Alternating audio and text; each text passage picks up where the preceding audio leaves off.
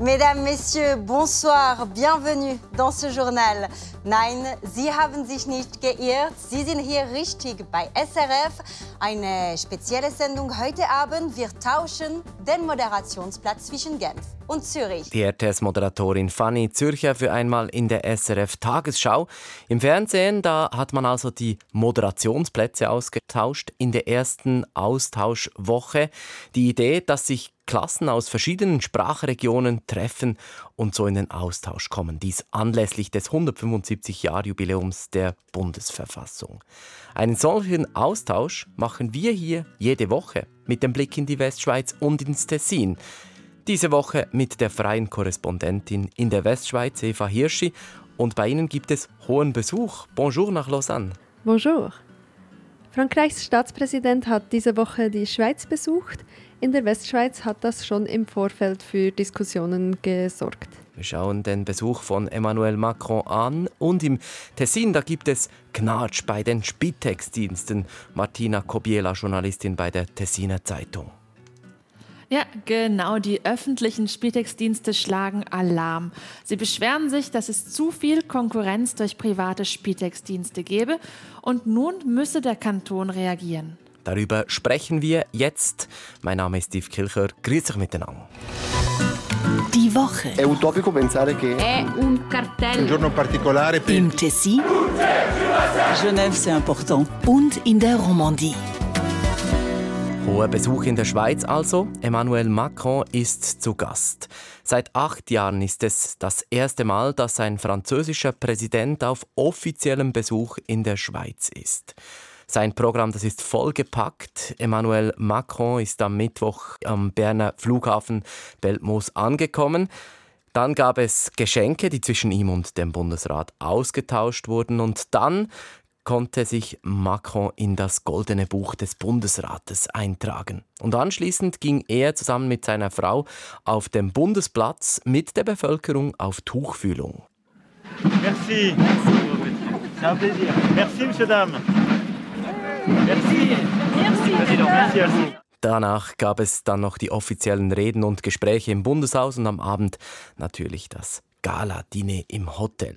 Und am Donnerstag, da war dann eben der Besuch in der Westschweiz, unter anderem an der Uni Lausanne und beim Teilchenbeschleuniger im CERN in Genf. Eva Hirschi, der Besuch von Emmanuel Macron hat zu reden gegeben in der Westschweiz, vor allem weil er eben auch noch an der Universität Lausanne war. Das hat bereits im Vorfeld für Spannungen gesorgt, weil da eine Gruppe von Studierenden, vor allem aus Politik und Sozialwissenschaften, sich vehement gegen seinen Besuch gewehrt hat. Gründe dafür sind unterschiedlich. Einerseits waren sie enttäuscht über seine Klimapolitik, auch dass er gewisse Anliegen wie die Rentenreform undemokratisch durchboxe und vor allem auch seine Nähe zu Israel. Das Kollektiv Lausanne-Palästina hatte dann eine Petition verfasst und sich mit dem Rektorat getroffen. Und sie haben die Uni kritisiert, dass Veranstaltungen zu Solidaritätsbekundungen im Vorfeld verboten worden waren. Deshalb haben sie eine Stellungnahme von der Universität gefordert und diese ist dem dann auch nachgekommen. Und was steht jetzt genau in dieser Stellungnahme? Die Universität drückt ihre Solidarität aus mit allen betroffenen Menschen im Nahen Osten. Und genau das war eigentlich der springende Punkt. Denn vor ungefähr einem Monat hatte die Universität Lausanne ein ähnliches Statement veröffentlicht und dabei erwähnt, wie entsetzt und erschüttert sie über das Massaker war, das an der israelischen Bevölkerung verübt worden war. Und für dieses Kollektiv Lausanne-Palästina war dies eben einseitig. Deshalb hatten sie eine Stellungnahme zum gesamten Nahen Osten gefordert. In der Morgensendung von RTS habe ich Tarek gehört. Er ist eben so ein Mitglied dieser Gruppierung Lausanne-Palästina. Er hätte eine klare Position von der Universität erwartet, also noch klarer. Er begrüßt aber dieses Zeichen, sagt er. On espère que c'est un petit changement qui va apporter beaucoup plus d'aisance pour les autres universités aussi, parce que c'est quand même la première université qui s'exprime sur le cas des Paléstinens, qui assume son existence et qui assume le fait qu'il y a un blocus sur Gaza. Er hofft, dass dieses Zeichen der Universität Lausanne auch eine Auswirkung auf andere Hochschulen hat. Und dann eben kam er. Emmanuel Macron nach Lausanne und Sie haben das Ganze verfolgt. Wie ist dieser Besuch abgelaufen?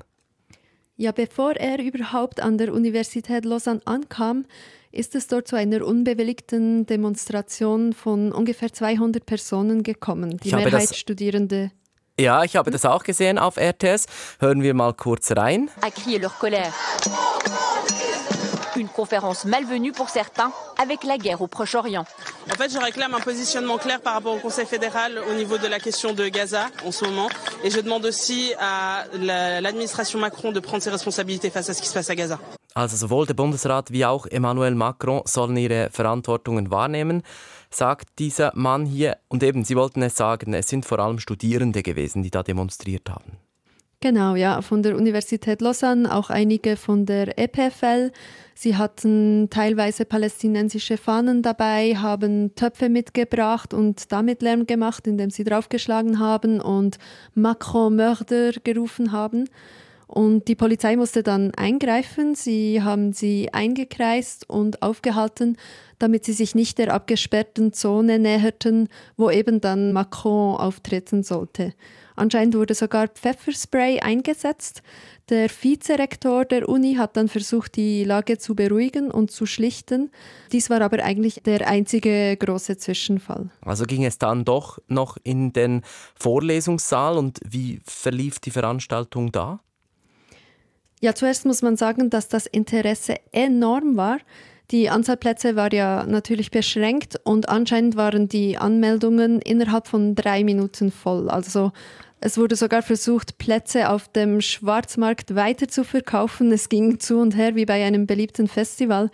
Das war dann natürlich nicht möglich. Die Tickets waren auf die Namen ausgestellt und beim Eingang wurde die ID kontrolliert. Aber es, es zeigt, dass das Interesse wirklich groß war. Insgesamt waren 1400 Studierende im Vorlesungssaal. Sie konnten Fragen stellen zu all möglichen Themen.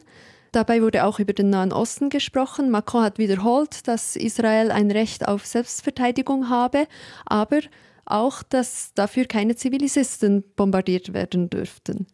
Es gab eigentlich auch keine Zwischenfälle während diesem Austausch und aus Frankreich angereiste Journalisten haben sogar gesagt, die Schweizer Studierenden seien also wirklich sehr brav gewesen. Also es klang fast ein bisschen wie, wie Kritik. Welche Bedeutung hat denn das, dass der Präsident Frankreichs in die Schweiz, in die Westschweiz kommt? Das ist ja eben der Mann, der die Sprache spricht, die man auch in der Westschweiz spricht. Genau, für die Westschweiz hatte das eine enorme Bedeutung.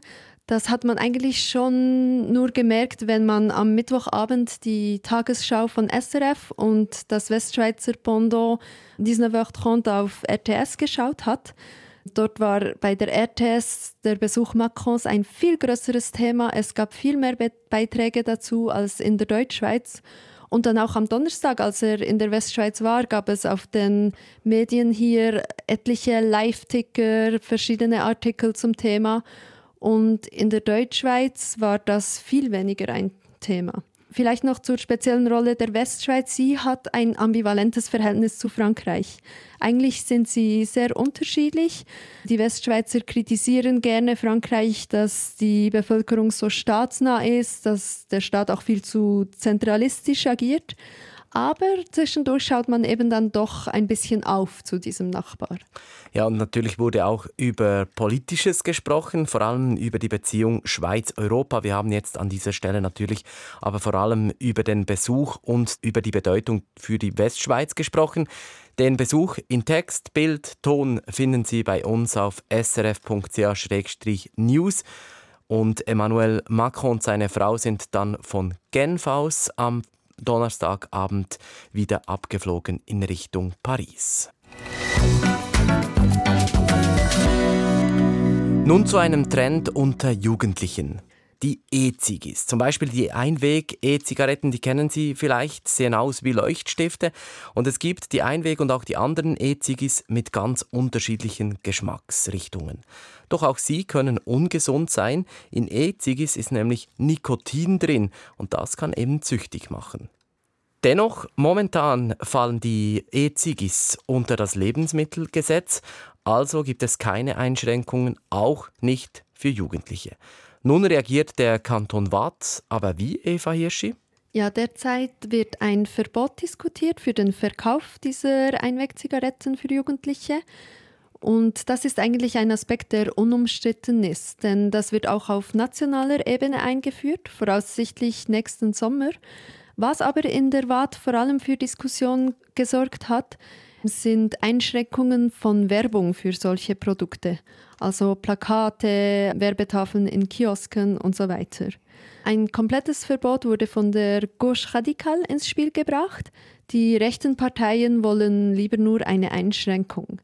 Nächste Woche, dann am Dienstag, kommt es zur finalen Abstimmung.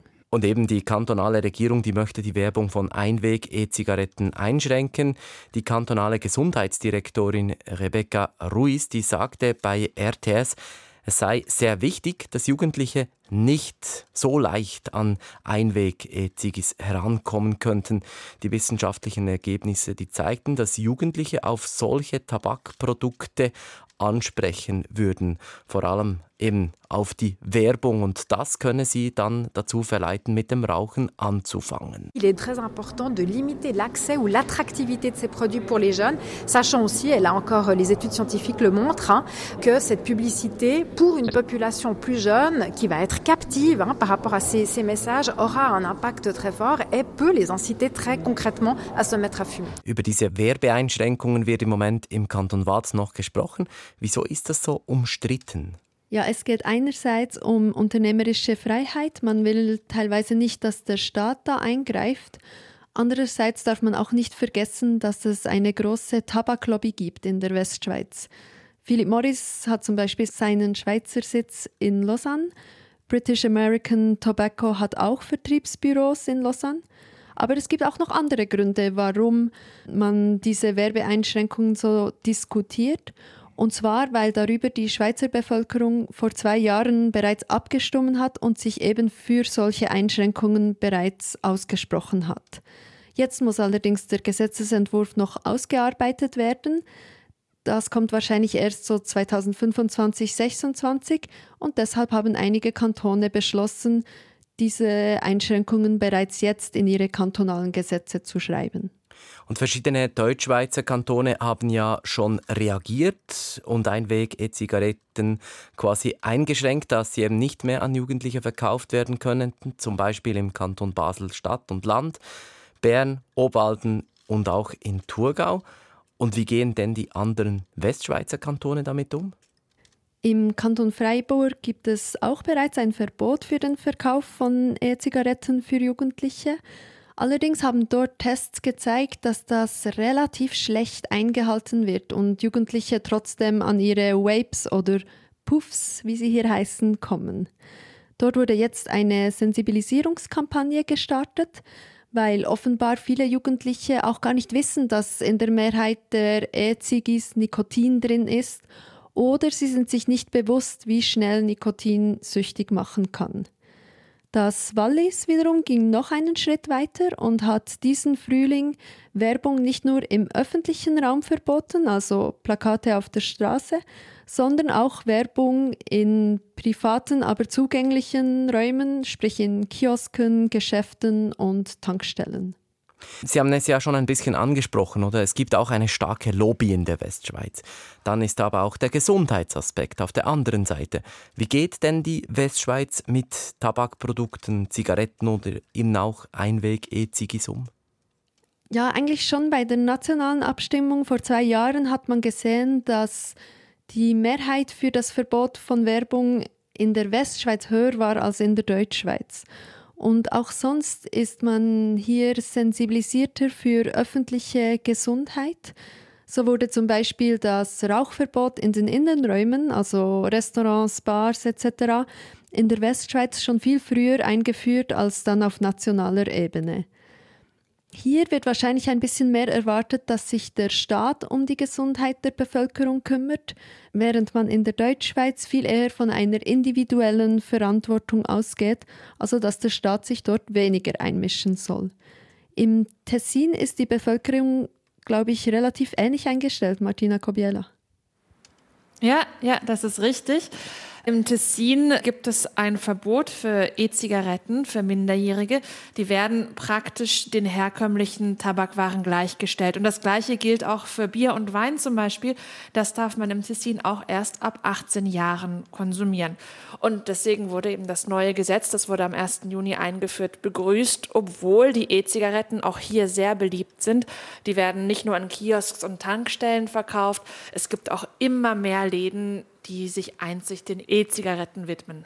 Auch in Frankreich und Deutschland diskutiert man, wie man mit E-Zigaretten umgehen soll, ob man sie zum Beispiel verbieten soll. Und Verkaufseinschränkungen könnte es für solche E-Zigis dann auch schweizweit geben, und zwar mit dem neuen Tabakproduktegesetz. Das wird im Moment gerade beraten in der Politik. Der Bundesrat möchte es in gut zwei Jahren einführen. Sie können entscheidend sein, wenn es darum geht, ob die eigene Mutter oder der eigene Großvater schon ins Altersheim gehen muss oder noch zu Hause wohnen darf. Die Spitex. Also die Pflegeleute, die zu Hause vorbeikommen, um eben eine Person zu pflegen. Diese gibt es natürlich auch im Tessin. Es gibt sogar immer mehr davon, habe ich gelesen. Was ist genau das Problem daran, Martina Kobiela? Wenn ich häusliche Pflege für meinen betagten Großvater suche, habe ich die Auswahl zwischen einem öffentlichen Spitex-Dienst in meiner Region, wahrscheinlich mehreren privaten Spitex-Diensten und selbstständigen Pflegefachkräften, die auf eigene Rechnung arbeiten. Das klingt erstmal nicht wie ein Problem, das klingt für mich als Konsument oder Patient ganz gut. Aber den öffentlichen Spitex-Diensten sind die vielen privaten Dienstleister ein Dorn im Auge.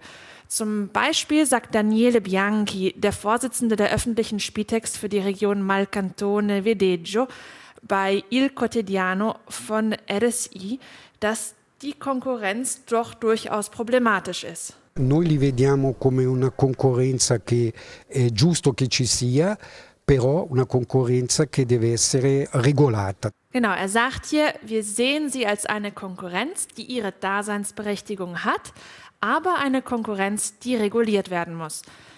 Deshalb fordern die öffentlichen Spitex-Dienste im Tessin von der Kantonsregierung nun ein Moratorium. Sie wollen, dass keine neuen privaten Spitex-Dienste und keine freiberuflichen Pflegefachleute mehr zugelassen werden, bis der Sektor nicht besser geregelt ist. Konkret fordern sie zum Beispiel, dass eine Krankenschwester, also eine Pflegefachperson, die sich in der häuslichen Pflege selbstständig machen will, über mindestens fünf Jahre Berufserfahrung im Tessin verfügen muss und nicht mehr nur zwei Jahre, wie es bisher der Fall war. Aber das ist nur eine von vielen Forderungen.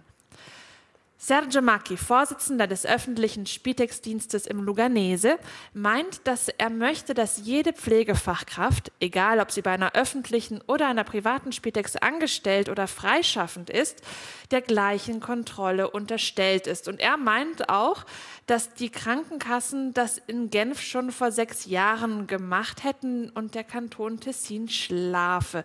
Aber vielleicht weiß meine Kollegin aus der Westschweiz, Eva Hirschi, mehr dazu. Sind die Spätextdienste in der Westschweiz überhaupt ein Thema? Ja, definitiv. Auch hier gibt es viele Pflegerinnen und Pfleger, die vom öffentlichen Dienst in den privaten wechseln. Und auch hier besteht immer mehr Bedarf an zusätzlichen Pflegerinnen und Pflegern. Kommen wir nochmals zurück ins Tessin. Wieso stört es denn die öffentlichen Spitex-Dienste, dass es nun auch Private gibt oder immer mehr Private? Weil es gibt doch auch immer mehr ältere Menschen. Also ist doch Unterstützung gut? Naja, erstmal klingt es gut, ja, stimmt schon. Aber das Tessin ist der Kanton mit den meisten alten Leuten in der Schweiz und es gibt auch immer mehr alte Menschen, weil die Jungen zum Studium gehen und nicht zurückkommen, weil die Geburtenrate im Tessin die tiefste in der ganzen Schweiz ist und auch weil viele alte Menschen ins Tessin ziehen, um ihren Lebensabend am Lago Maggiore oder am Lago di Lugano zu verbringen. Das Problem ist aber, dass nicht einfach nur mehr Personal bei den öffentlichen Spitex-Diensten angestellt ist, sondern dass immer mehr neue private Spitex-Dienste wie Pilze aus dem Boden schießen. Und dass auch die Zahl der Krankenschwestern, also der Pflegefachleute, die sich selbstständig machen, steigt. Die öffentlichen Spitex-Dienste empfinden die Konkurrenz als unfair. Denn sie sagen, dass die Privaten mehr Geld vom Kanton erhalten als die öffentlichen. Und sie sagen, sie als öffentliche Spitex-Dienste seien verpflichtet, jeden Fall in ihrer Region anzunehmen. Sie müssen dann auch in die hintersten Dörfer im Tal fahren, während die Privaten sich aussuchen können, wen sie pflegen. Ich muss jetzt die Frage dennoch stellen. Tessin, Grenzregion, kommen denn viele private Spitex-Dienste oder eben selbstständige Pflegende aus Italien? Ja, ganz klar, der Ballungsraum Mailand ist gleich auf der anderen Seite der Grenze. Da gibt es sehr, sehr viele gut ausgebildete Menschen und tiefe Löhne. Und im Tessin sind die Löhne ganz anders und deswegen zieht es viele Leute aus dem Gesundheitssektor eben in die Schweiz, ins Tessin. Gut, einen Punkt muss man den öffentlichen Spitex-Diensten ja schon geben. Wenn man die Zahlen anschaut, dann fällt schon auf, dass es verhältnismäßig viele freiberufliche Pflegende im Tessin gibt. Also die Zahlen konkret, 16 Prozent aller freiberuflichen Pflegepersonen arbeiten im Tessin, aber nur 4 Prozent der Schweizer Bevölkerung lebt im Tessin. Das ist schon eine Diskrepanz, oder? Da könnte man schon sagen, die öffentlichen Dienste haben große Konkurrenz. Ja, und diese Frage ist auch gar nicht so einfach zu beantworten. Ich habe diese Woche mit vielen verschiedenen Personen aus dem Spitex-Sektor gesprochen und herauskam dabei, dass das Tessin als Kanton mit der anteilsmäßig größten Zahl alter Menschen, die ja auch weiter steigt, natürlich auch mehr Raum für Selbstständige bietet. Eine Rolle spielt aber auch die Nähe zur Grenze und zum Ballungsraum Mailand, was wir vorher schon gesagt haben. Aber wenn man mit den selbstständigen Pflegefachkräften selbst spricht, und ich habe mit einigen von ihnen gesprochen, dann kommt eigentlich bei jedem raus, dass der Grund, der Hauptgrund für den Wechsel in die Selbstständigkeit die schlechten Arbeitsbedingungen in den Krankenhäusern und in den Spitex-Diensten seien. Sie haben sich beschwert über chaotische Schichtenplanung, Arbeitseinsätze in letzter Sekunde, lange Anfahrtswege und zu viel Bürokratie allgemein. Als Freischaffende hingegen könnten sie selbst entscheiden, wann, wo und wie viel sie arbeiten. Öffentliche Dienste wollen also jetzt eben die Privaten einschränken. Wie reagieren Sie darauf? Ja, das passt den privaten Spitex-Diensten und den Selbstständigen natürlich überhaupt nicht. Sie haben das Gefühl, dass sie zu Unrecht von den öffentlichen Spitex angegriffen werden. Aber zumindest die privaten Spitex-Dienste finden auch, dass es in dem Bereich im Tessin mehr Regulierung braucht. Und die Regierung, die hat ja jetzt eine Forderung auf dem Tisch. Sie soll nämlich keine neuen Spitex-Dienste oder selbstständig Pflegende zulassen. Wie reagiert sie darauf? Wird sie das machen? Wird sie diese Einschränkung umsetzen? Anscheinend ist das überhaupt nicht möglich. Danielis Dival vom zuständigen kantonalen Departement sagt, dass die Einführung der Planung sowie die Möglichkeit eines Moratoriums im Bereich der häuslichen Pflege ausschließlich Zuständigkeit des Bundes ist. Der Kanton kann der Forderung der öffentlichen Spitex-Dienste nach einem Moratorium und mehr Regulierung also überhaupt nicht nachkommen. Und nun machen wir in der Woche in Tessin und Romandie noch Halt im Kanton Freiburg im Greyerzer Bezirk in Bro. Dort steht ein Schokoladenhaus, das Maison Gaillet, um genau zu sein. Dieses soll nun verkauft werden. Wir kommen gleich darauf zurück. Zuerst aber, was ist das genau, dieses Maison Gaillet? Eva Hirschi. Ja, das ist eine Art Museum rund um die Schokoladenfabrik von Gaillet wo die Besucherinnen und Besucher eine Führung durch die Produktion machen können mit verschiedenen Stationen, wo man die Zutaten sieht oder die Aromen riechen kann. Und man erfährt dort viel über die Geschichte von Gaille, aber auch viel über die Geschichte der Schokolade, die ja schon bei den Azteken beginnt. Am Schluss kann man natürlich auch ein paar Müsterli probieren. Dieses Maison de Gaille ist sehr beliebt. Nach dem Château de Chillon ist es die zweitmeistbesuchte Attraktion in der Romandie und die sechstmeiste in der ganzen Schweiz. Rund 400.000 Besucherinnen und Besucher pro Jahr kommen hierhin. Na gut, die wollen wahrscheinlich alle Schokolade, nehme ich an, oder? Es gehört Nestle und die will es nur verkaufen. Wieso? Ja, Nestle will das Maison de Caille verkaufen, nicht die Marke. Und das deshalb, weil ein großer Ausbau geplant ist. Das wurde bereits unterzeichnet. Da handelt es sich um ein Großprojekt von 800 Millionen Franken. Und rund um die Fabrik soll nun ein regelrechter Park, Le Parc du Chocolat, entstehen. Dort soll es dann Workshops geben, Degustationen, ein Restaurant, Geschäfte, also alles rund um die Marke Gaille, aber auch die Schokolade als Produkt, also mit der Milch aus dem Greyerzer und all die Traditionen, das, das Schweizer Erbe schlechthin eigentlich. Dieses Projekt stemmt Nestle eben nicht selbst, sondern hat dafür lokale Investoren gefunden und nun überlegt Nestle, ihnen gleich die ganze Tourismusattraktion zu verkaufen. Das tönt danach, als wäre das gut für die Region, die sich ja gerne mit ihren Greyerzer Kühen präsentiert. Oder was bedeutet das für Greyerz und für das Freiburger Land? Der Ausbau ist schon wichtig, weil damit mehr Leute angelockt werden sollen. In Bezug auf die Besucherinnen und Besucher geht man von einer Million aus oder erhofft sich eine Million. Zudem sollen aber auch 200 neue Arbeitsplätze entstehen. Und das hat dann auch Auswirkungen auf die Region. So wurde dafür zum Beispiel das Schienennetz angepasst, denn bislang gab es einfach einen kleinen Zug, der von Bühl nach Profabrik gefahren ist in einer Meterspur. Und diese Gleise wurden jetzt ausgetauscht und auf die Normalspur angepasst. Das heißt, Profabrik ist jetzt an das nationale Verkehrsnetz angebunden und seit August fährt ein direkter Zug nach Freiburg und Bern. Natürlich ist der Ausbau dieser Verkehrszubindung nicht nur wegen der Schokolade gemacht worden, sondern allgemein für die Region. Man will den Tourismus fördern, den Standort Bühl, der ja extrem am Wachsen ist und sich selber auch als die Stadt auf dem Land präsentiert. Ja, und vielleicht waren Sie ja mal da und erinnern sich noch an Ihren Besuch im Maison de Caillet oder an einen anderen Ort in der Westschweiz oder im Tessin. Wir sprechen gerne mit Ihnen weiter über diese Sendung. Ihre Feedbacks nehmen wir gerne entgegen, auch Ihre Erfahrungen und Erlebnisberichte in der Romandie und im Tessin. Schreiben Sie uns eine E-Mail an tessinromandie.srf.ch. Merci, Eva Hirschi, freie Journalistin in Lausanne, für Ihre Berichte. Merci beaucoup et à bientôt. Und grazie Martina Cobiela, Redaktorin der Tessiner Zeitung. Grazie mille a voi e a presto. Und danke auch von mir, Yves Kilcher, und eine gute Woche. Die letzten Worte dieser Sendung, die gehören aber natürlich im Rahmen der nationalen Austauschwoche der RTS-Moderatorin Fanny Zürcher von 19h30 bei RTS und wie sie sich in der SRF Tagesschau diese Woche verabschiedet hat. Zum Schluss äh, ein Gruß an alle meine Deutschlehrer, die sich wegen mir manchmal die Haare gerauft haben. Très belle soirée à vous, à bientôt sur SRF ou sur la RTS.